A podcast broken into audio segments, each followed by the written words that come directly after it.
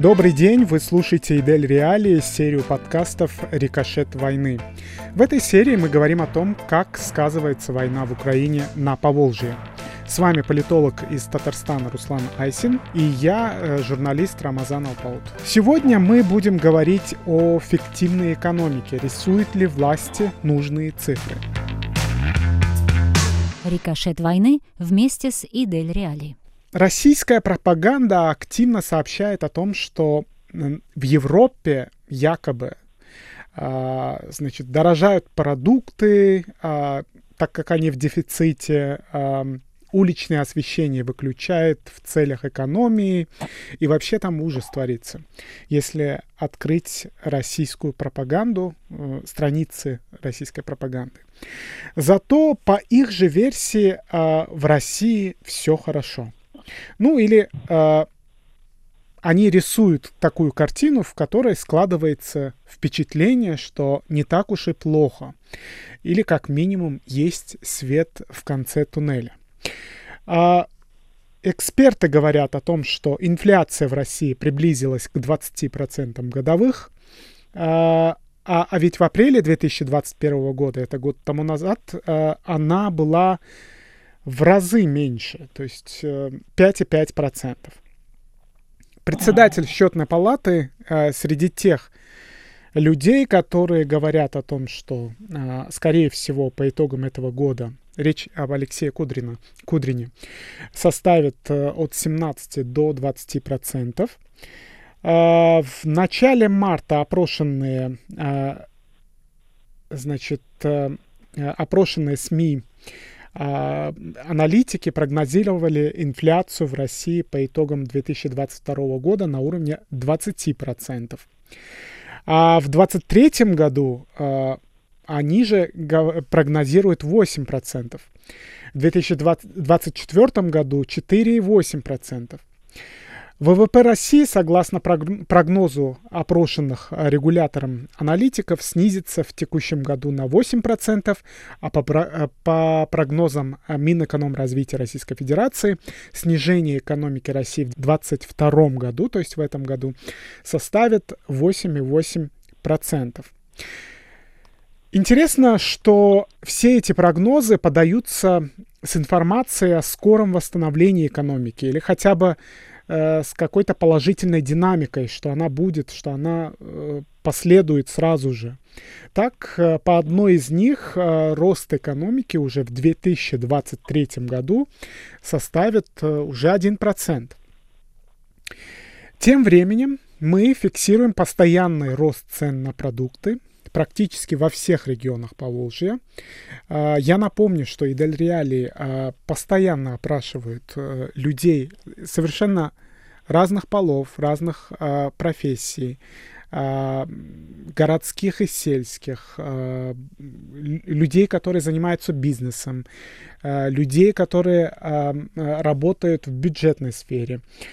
И практически везде мы наблюдаем рост цен или дефицит э, некоторых вещей, э, например, техники. В последнее время очень часто э, люди, проживающие в Поволжье, жалуются на отсутствие техники. Оно и понятно, потому что э, западные компании, а именно они в основном производят эту продукцию, они покидают Россию из-за вторжения России в Украину. А, тут, наверное, следует еще и оговориться, что я сказал, что только западные. Нет, конечно же, не только западные, есть и корейские, например, компании. А, есть и китайские компании, которые тоже, кстати, а, уходят из российского рынка, не делая из этого какую-то громкую новость. И это тоже очень любопытно.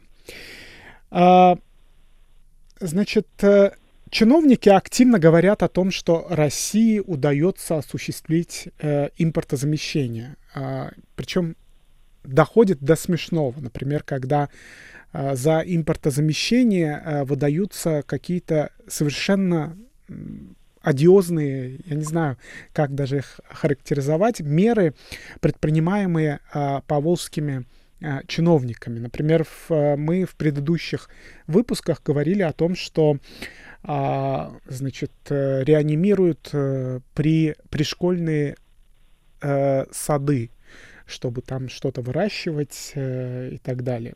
Плюс, а, значит, в Чувашии разрешат использовать разливное молоко. И повсеместно мы видим какой-то вот э, попытку со стороны региональных чиновников и государственных СМИ э, создать э, ситуацию такого оптимизма. Их оптимизм имеет под собой реальную почву, Руслан, как ты думаешь?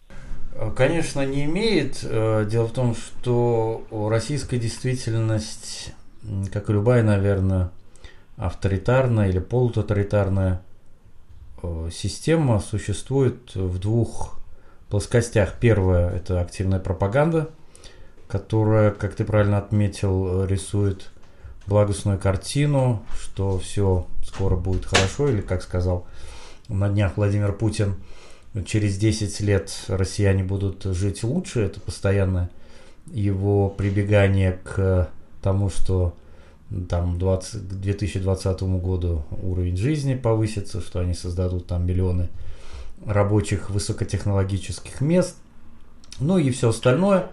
В этот раз он хотя бы не упомянул Португалию, потому что мы уже привыкли, что мы э, не мы, а Россия э, в скором времени обгонит Португалию, но вчера почему-то про Португалию ничего не сказано было.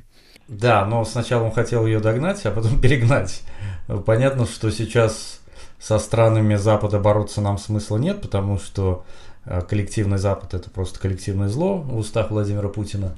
А поэтому упоминание Запада возможно только в контексте всего самого негативного, страшного и плохого в отношении Российской Федерации. И понятно, что есть старая традиция бюрократическая, которая не только советская, она досоветская – имперская. Когда рисовали нужные красивые э, цифры, я просто напомню, что при Николае Первом, ну, есть очень такой красноречивый факт, я его люблю использовать, количество подков, которые необходимо э, было произвести для Казанской губернии, утверждал лично император. То есть пока вот эта бумага доходила до него, пока он поставит свою подпись. Это проходило какое-то время, потом эта бумага обратно спускалась. И оказывалось, что подков ну, нужно в разы больше, но не может, не может же чиновник идти в разрез того, что написано на бумаге. И вот эта вот э, ситуация, она постоянно повторяющаяся. Потом она переродилась в так называемую плановую экономику, когда необходимо произвести там 10 миллионов калош. Нужны они, не нужны, но вот на бумаге 10 миллионов. И это, собственно, создавало вот такую двойную реальность, а, при которой чиновники рисуют одни цифры, одни данные, а население нуждается совсем в другом. Здесь то же самое. Путин э, развернул или пытается развернуть Российскую Федерацию в сторону авторкии, такой КНДРовского типа, но это невозможно сейчас вообще ни для кого, потому что Россия критически зависит от технологий, особенно от э, высокотехнологических техно- технологий, зависит в том числе и от сельского хозяйства, да, от э, каких-то необходимых нитратов, каких-то семян. Семенной фонд у нас практически весь э, зарубежный. Ну и так далее. Когда говорят о том, что мы сейчас затянем пояса и сможем, или те же Башкортостан дает какие-то цифры, там мясо, молоко и все остальное мы производим в хороших количествах. Просто надо иметь в виду, что они еще э, воспроизводят это на старых дрожжах, что называется, на старой кормовой, семенной базе. Как только э, подойдет к критической массе, вот э, это э, наличие вот этих вот необходимых э, продуктов, тогда мы испытаем кризис. Это, что называется, вот продовольственная так называемая безопасность. Я уж не говорю про отрасля там промышленности, отрасля, связан, связанные с машинопроизводством, ну и, как ты сказал, например, а, с техникой, электронной техникой. Здесь вообще Россия ничего не производит, в принципе. Э, я еще застал времена, когда производили фотоаппараты FED, смены вот у нас были. Они были очень убогие, но и то они основывались на просто зарубежных технологиях. И потом нельзя забывать, что даже в самые такие вот распиаренные годы брежневского э, правления Россия катастрофически была зависима от западных технологий, ну или от дружественных стран, да, стран так называемого э, Варшавского э, договора. А сейчас э, все эти попытки переориентироваться на Китай, они тоже бессмысленны по большому счету, хотя какой-то эффект будет, потому как э, Китай сейчас на треть снизил импорт в Российскую Федерацию. Китай не заинтересован в том, чтобы попасть под мощные западные санкции, потому что для них Запад важнее как рынок сбыта, и как э, фактор и субъект взаимодействия, потому что это просто и технологии, это огромный, богатый рынок, в отличие от России. Россия просто сырьевой придаток, она таковой останется. И хочет она или не хочет, но она будет продавать Китаю а, те же недра свои по тем ценам, которые Китай запросит. То, что сейчас и происходит. Поэтому Россия не может переориентироваться никуда, ни на Китай, ни на Индию, ни на какие-то другие страны. И не может воспроизводить сама ничего. И действительно, инфляция будет расти, потому что выручка падает, э, валютная в том числе. Она падает потому, что просто мы ничего не продаем на Запад. Поэтому и доллар дешевеет, и ура патриоты, которые бьют в грудь и говорят, что ну вот смотрите, все хорошо, ценники очень такие радующие глаз. Надо понимать, что это как раз вот перекос в экономике, означающий прежде всего, что э, валюта не востребована, поэтому ее никто не покупает. Более того, ЦБ хитрым образом создал такие очень ну, хитрые э, модели, при котором покупка валюты еще и ну, облагается дополнительным налогом, или то, что вот сейчас ввели, например, некоторые коммерческие банки, дополнительные значит, проценты за содержание просто валюты. То есть здесь мы видим, что все эти меры, про которые э, говорит нам правительство Российской Федерации, экономический блок, это просто на самом деле пускание пыли в глаза, и ничего э, общего с реальностью они не имеют. Да, тут еще нужно добавить, что Центробанк э, ведет очень жесткий контроль за э, курсом рубля, и э, рубль не является с, э, валютой, э, которая свободно э, плавает, э, и э, такая мера, как утверждают экономисты, бьет по экспорту. Рикошет войны вместе с Идель Реали.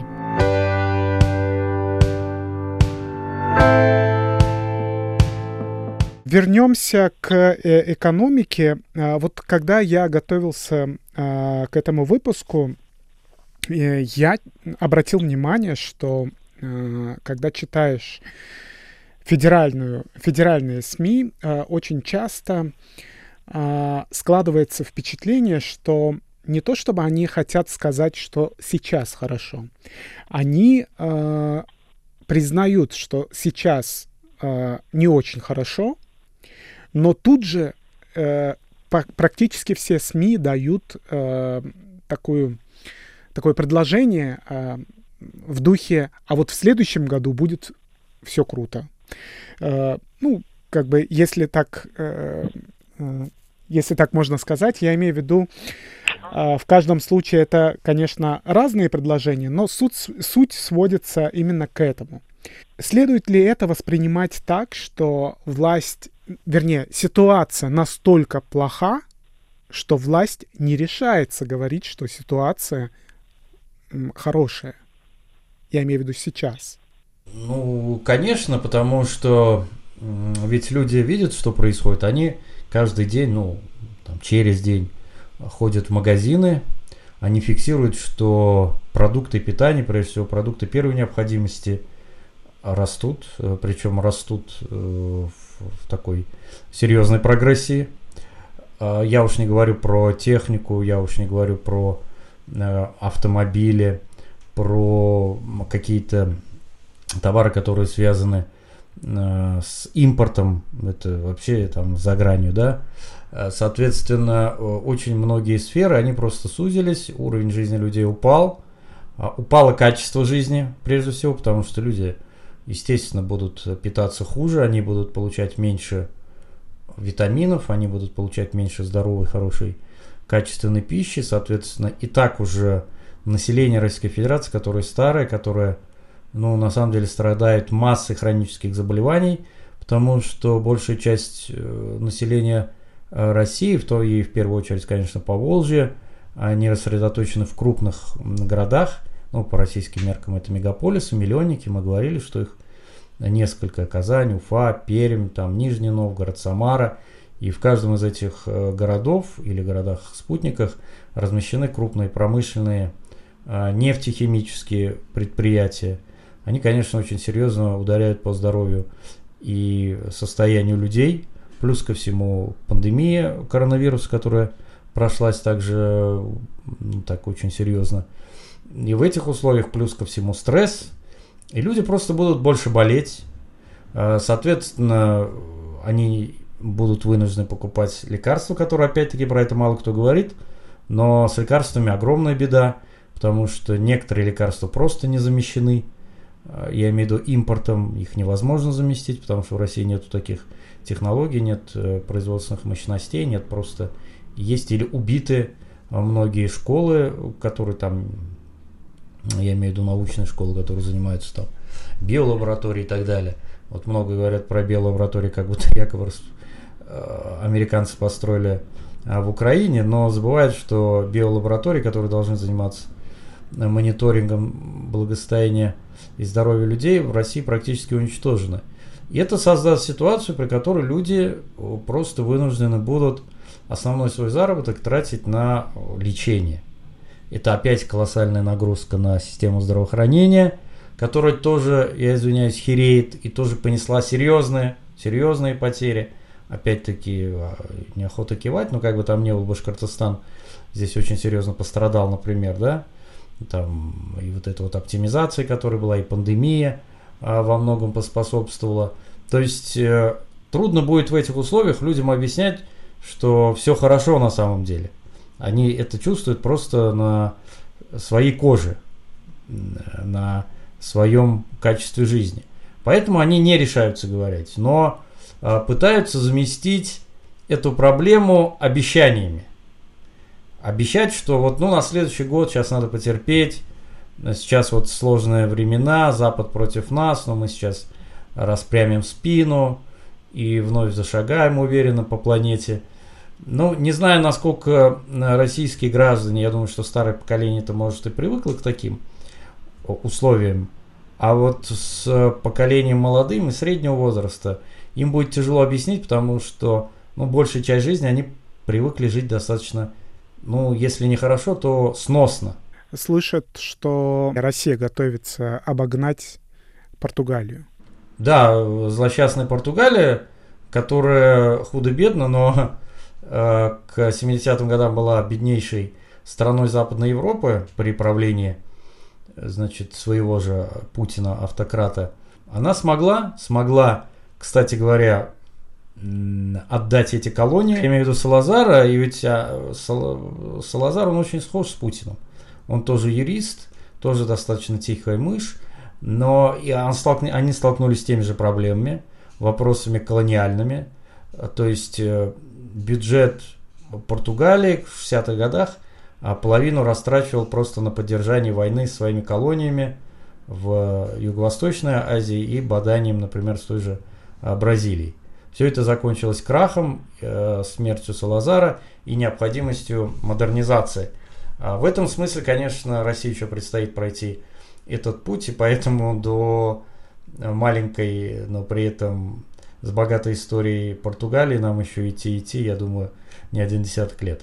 Но вернемся в Поволжье. А, на днях министр экономики Татарстана Митхат э, Шагиахметов заявил, что система позволяет найти российских производителей, которые могут предоставить аналоги той продукции, которая ранее завозилась из-за рубежа.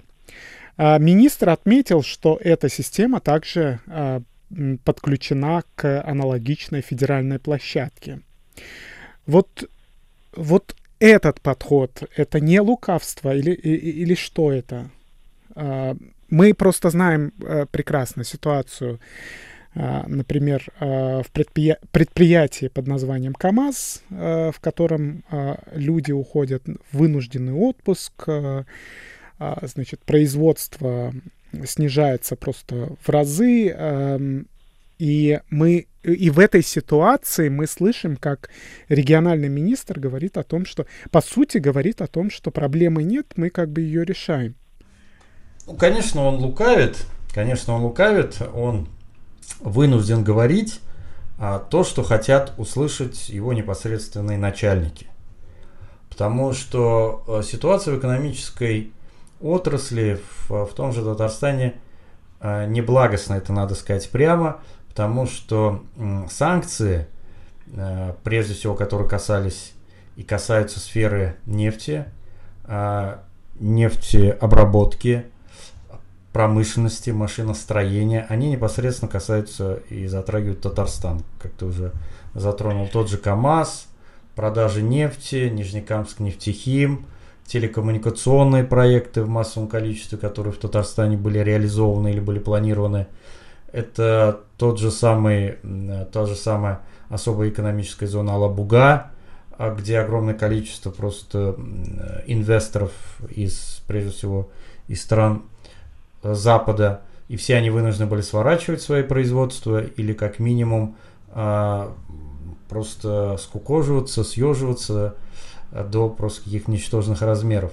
А это, конечно, рабочие места, это, естественно, большой вклад в экономику, это в целом философия э, экономической модели Татарстана подразумевала ориентацию вот на, на новейшие технологии и на сельское хозяйство. Опять-таки, сельское хозяйство тоже нанесен серьезный ущерб. Многие люди ведь думают, ну что такое сельское хозяйство? Ну вот я посеял картошку, вот мы посеяли пшеницу. Не понимаю, что вся техника практически западная. А, значит, э, сервис техники тоже западный как я уже сказал, семенной фонд, удобрения, а, значит, передовые технологии, все западное. И это означает, что просто все обрубается. И для того, чтобы перестроиться, это нужен все-таки не один год. Не один год, потому что поле нужно подготовить, поле нужно удобрить. И это не просто так, это не все-таки не средневековая Россия, где вот это вот подсечное а, хозяйство, когда славяне э, срубали леса, а, поджигали их, значит, вот за счет вот этой золы они ее эксплуатировали активно, то есть она выступала в качестве удобрения. Через три года земля просто беднела, и они переходили дальше. То есть вот такое экстенсивное хозяйство, так называемое, оно сейчас невозможно в принципе. Но люди до сих пор думают, что таким образом сельское хозяйство можно вести. Да, я лишь э, добавлю к тому, что ты сказал. Э, экономика Татарстана это прежде всего экономика больших гигантов. Э, ты их перечислил, собственно. Э, это нефтяной сектор, это тяжелая промышленность, это нефтехимия и, и так далее. То есть э, в этом смысле э, Татарстан был очень вписан э, в какие-то международные э, вещи. Я имею в виду, что, э, э, скажем так, э, эта экономика функционировала в том числе благодаря участию в этом э, западных стран. Да, вот тут, Рамазан, еще такая вещь есть, если позволишь.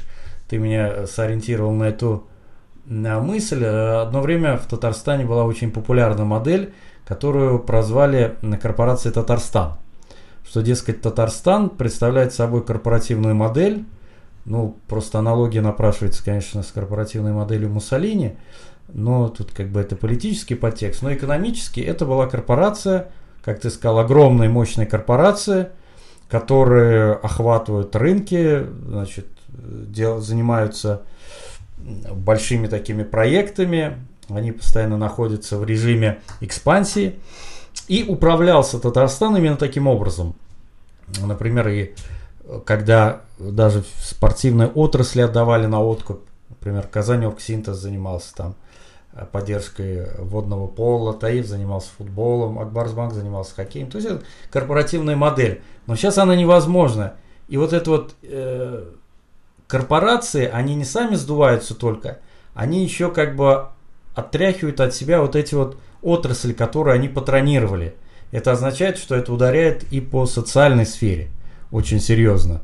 Об этом тоже мало кто говорит, но это очень связанные вещи, и вот мы сегодня можем это не увидеть, эффект негативный, но завтра это может сказаться. Я понимаю, что наши чиновники об этом не хотят говорить или думают о том, что ну, на следующий год мы чем-нибудь их заместим. Но просто так заместить невозможно, потому что внутренних резервов для замещения нету. И не предвидится, я так понимаю. Рикошет войны вместе с Идель Реали. Но перейдем к соседнему Башкортостану. Там тоже э, чиновники хвастаются. Причем хвастается самый главный чиновник, э, глава Башкортостана Ради Хабиров, э, отметил, что республика сегодня полностью закрывает свои потребности по молоку и молочной продукции. Э, самообеспеченность достигает, по его словам, 120 125 э, процентов, по говядине, говядине 120 процентов, свинине 106 процентов, яйцу 105,4 процента, сахару в 4 раза, э, значит, растительному маслу в 7 раз, картофелю 112 процентов, э, свежим огурцам э, 106,1 процентов. Э, в этом году аграрии подстраховались, э, увеличили на 2,7% посевную площадь до 2,9 миллионов гектар. Вот опять получается э, такая интересная картина. С одной стороны, э, глава региона говорит о том, что вот больше, чем на 100% по, в общем-то, самым необходимым продуктом а, республика себя обеспечивает. И даже больше, чем надо. Но при этом мы наблюдаем рост цен, в том числе на эти же продукты. Причем очень-очень э, резкий рост. Э, получается, Ради Хабиров тоже лукавит. Ну, конечно, здесь просто вот налицо противоречие, которое транслирует Хабиров. Э, полагаю, что простые люди, они клюнут на вот эти вот очень изящные, очень красочные цифры. Потому что купить можно все. И в Советском Союзе можно было купить, ну, практически все. Был дефицит, я застал это советское время, э, и э, все, что необходимо, можно было купить на черном рынке, можно было купить из-под полы, из-под прилавка, но за соответствующую цену, в 2, 3, 4 там раза дороже номинальной стоимости. Здесь примерно то же самое. А, ты э, можешь все это купить, но будь добр, выложи сумму, которая ну, для тебя очень существенна. Это первый момент. А второй момент состоит в том, что мы привыкли, ну, особенно наши чиновники, которые вышли, конечно, из времен Советского Союза и воспитанные вот в этой модели э, плановой, что вот давайте покажем цифры очень красивые. И эти цифры являются э, признаком экономического благосостояния. Вот я помню вот эти вот учебники советского времени по экономике, политэкономии, и там огромное вот это количество. Э, резиновых изделий, э, значит, СССР произвел по отношению к, там, к 1973 году на 126% больше. А произвел, значит, каких-то гвоздей на 150% больше. И это преподносился как э, фактор экономического развития. Конечно, не так, потому что потребности людей в этих галошах, резиновых изделий, макинтошах не было, но э, экономика таким образом сама себя насыщала и э, показывала якобы динамику роста. На самом деле мы понимали, что структурная экономика СССР была в не хочу употреблять плохое слово, но с большими проблемами. Здесь то же самое. Они берут просто на вооружение ту же самую модель, показывают какие-то цифры роста, но из-за того, что ты произведешь не 500 тысяч, а 600 тысяч каких-то кресел или, значит, ну, я не знаю, каких-то изделий не первой необходимости, да, это не значит, что ты покрываешь а, потребности людей. Здесь ведь то же самое. Я более чем убежден, что рост э, производства мясных изделий, той же говядины, для меня вообще странно, что и свинина там растет так же, как в Татарстане. Но это отдельная проблема. Э, она является необходимый, стимулирующий. Я более чем убежден, что в этих условиях люди, наоборот, едят меньше мяса. Это понятно. Потому что люди беднеют, а и они экономят. Они покупают самое необходимое. И мясо, а, говядина, тем более, которая там хорошая, стоит по 1000 рублей за килограмм, а, с учетом а, средней пенсии там в 12 тысяч рублей, вряд ли люди могут себе этого позволить. Поэтому здесь, я думаю, вот эти цифры, они абсолютно лукавые, конечно, и не отображают реальность. Потому что если все так прекрасно, то почему же люди стали жить меньше, э, хуже, и почему же покупательская способность людей резко упала? Хитрым ходам, я бы сказал. А, в Нижегородскую область глава Нижегородской области или губернатор Нижегородской области Глеб Никитин а, заявил, что экономический рост составил 6,5%, а, а индекс промышленности 114% после подведения прошлогодних итогов. Вот я обращаю внимание на вот последние слова после подведения прошлогодних итогов. Новость появилась 3 июня. Как бы июнь это середина года. А рост по итогам предыдущего года.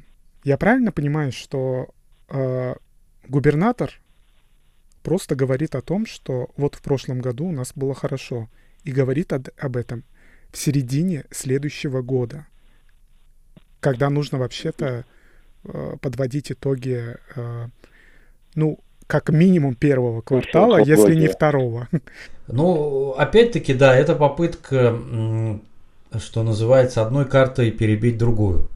Э, сказать, не упоминать этот год, конечно, провальный, а выпечить, значит, предыдущий год, показать э, хорошие результаты и тем самым просто в тень э, или оттенить 2022 год. Это первый момент. Второй момент, что я в принципе не исключаю, что и в этом году у них может быть очень хорошо. Но за счет чего? А за счет того, что есть э, военно-оборонные заказы, а и в Нижнем Новгороде, в Самаре, например, э, очень большие оборонные предприятия. И сейчас понятно, что Россия, которая встала на военные экономические рельсы, просто будет увеличивать э, гособоронзаказ. И поэтому туда хлынут деньги, хлынут средства. И там рост будет, конечно. И даже, наверное, будет рост зарплат у этих людей, которые там работают на предприятиях. Но этот рост зарплат, он ни в коем а, мере Э, не является реальным ростом зарплат, потому что с его ростом растет и, соответственно, инфляция. Что такое инфляция? Это просто когда все цены растут. Это и есть инфляция, по сути говоря. Вот. Э, поэтому я думаю, что они здесь будут такими же э, цифрами апеллировать, показывать. Ну, вот видите, например, у нас э, промышленный индекс, он вырос. Но опять-таки он вырос э, из-за того, что Э, растет. Чего, да? да, за счет чего? Ну вот во время значит, э, Второй мировой войны российская, советская экономика тоже росла вот в отрасли промышленного производства. Просто потому что все для фронта, все для победы. И производили, значит, на всех заводах просто военную технику или э, там снаряды, комплектующие и так далее. А в других отраслях все лежало. Ну да, фактически. Вот, здесь э, примерно то же самое. И людям это будут показывать, но вот видите, все прекрасно, что деньги на оборонку есть, и с каждым годом бюджет увеличивается. А у людей же э, э, очень просто складывается в голове. Они считают, что мощь государства – это прежде всего мощь ее военно-промышленного комплекса. Все. А все остальное, ну, оно вторично, это там, ну, как-то вот подтянемся, доделаем, золотаем. Но вот главное, чтобы вот самые большие ракеты, значит, сарматы и прочее, они производились. Это э, показатель нашего развития. И напоследок, э, самое, самое забавное, что я встретил, пока я гуглил информацию про Поволжье, я тут ввел в гугле словосочетание «экономика Удмуртии» и изумился – тому, что вышло. Там выходит новость под э, заголовком «Музыканты Удмуртии исполнят э, произведение Чайковского на Петербургском международном экономическом форуме. Э, тут мне, честно говоря, я долго смеялся, потому что э, это выглядит так, как будто э, это единственная экономическая новость Удмуртии. Хотя за последнее время я должен отметить, что региональные СМИ очень активно пишут про какие-то постоянные а, постоянный рост чего-то в Удмуртии, какие-то успехи э, Удмуртии. А, не понимаю, как это происходит, если а, во всех остальных регионах наблюдаются, ну, как бы проблемы, а, а в Удмуртии а Удмуртия, скажем так, не самый э, развитый регион в Российской Федерации. Но новость, э, когда вводишь в Гугле экономику Удмуртии, и э, там говорят о том, что музыканты Удмуртии исполнят про- произведение Чайковского на Петербургском международном экономическом форуме, не может не улыбнуть. Я разделяю твою иронию в этом плане. К сожалению, Удмуртия вообще превратилась в какой-то мем, к большому несчастью, потому что это все-таки э, национальная республика, есть ей, есть ей чем гордиться, но центральная власть поставила ее в такие условия, что эта республика стала депрессивным регионом. С одной стороны, там очень развита опять та же самая военно-промышленная отрасль. Да, ну просто Калашников, там, чтобы наши слушатели имели представление, там производят Калашниковы. И вообще они считают себя оружейной столицей. Я был в Ижевске несколько раз, и вот они очень горды, там на каждом углу э, все вывески и все указатели об этом кричат. Наверное, опять-таки туда будет впрыснуто огромное количество денег э, за счет просто изымания этих средств из других отраслей. Потому что в остальном и в социальном плане, в сельскохозяйственном, в каких-то э, более мелких э, промышленных э, субъектах, институтах, там все очень, все очень тускло. И, наверное, вот единственная радость это действительно приехать на, на международный экономический форум в Питере, хотя почему он экономи- международный, тоже непонятно. И сыграть там Чайковского, это, наверное... Индия приедет, Индия приедет. Ну, да, Индия сказали, что вице-президент э, Мадуро там, Венесуэлы. Ну, вот это, э, по сути говоря, площадка, которая превратилась в тыкву. А после того, как у Золушки там 12 часов пробило, вот Россия прошла вот этот свой полночь, и у нее все превратилось в тыкву. И экономика, и все ее вот эти вот показательные площадки, а, которыми она так гордилась в свое время. И поэтому я думаю, что Москва сейчас будет делать очень просто. Она, во-первых, будет упрощать экономику, просто максимально упрощать. А она будет переводить средства на военку, она будет действительно накачивать армию, там будут хорошо платить, и это будет реальный э, социальный лифт и возможность молодым людям хоть как-то заработать. Это единственное, чем сейчас э, Российская Федерация, я имею в виду ее власти, будут озабочены. Остальное ее не сильно волнует, потому что, как считают эксперты, Путин озабочен только войной, и он считает, что даже в таком режиме 10 лет Россия вполне может себя прокормить. Он, Северная Корея же себя вполне кормит. А рис, две там плошки риса в день, и люди, в принципе, не сказать, чтобы сильно довольны, но, по крайней мере, не бузят. Вы слушали Идель Реали, серию подкастов «Рикошет войны». В этой серии мы говорим о том, как сказывается война в Украине на Поволжье. Сегодня мы говорили о фиктивной экономике, и о том, рисует ли власть нужные цифры. Я призываю всех вас подписаться на наши социальные сети. Вы можете нас послушать э, практически во всех из них. С вами был Рамазан Алпаут. До новых встреч!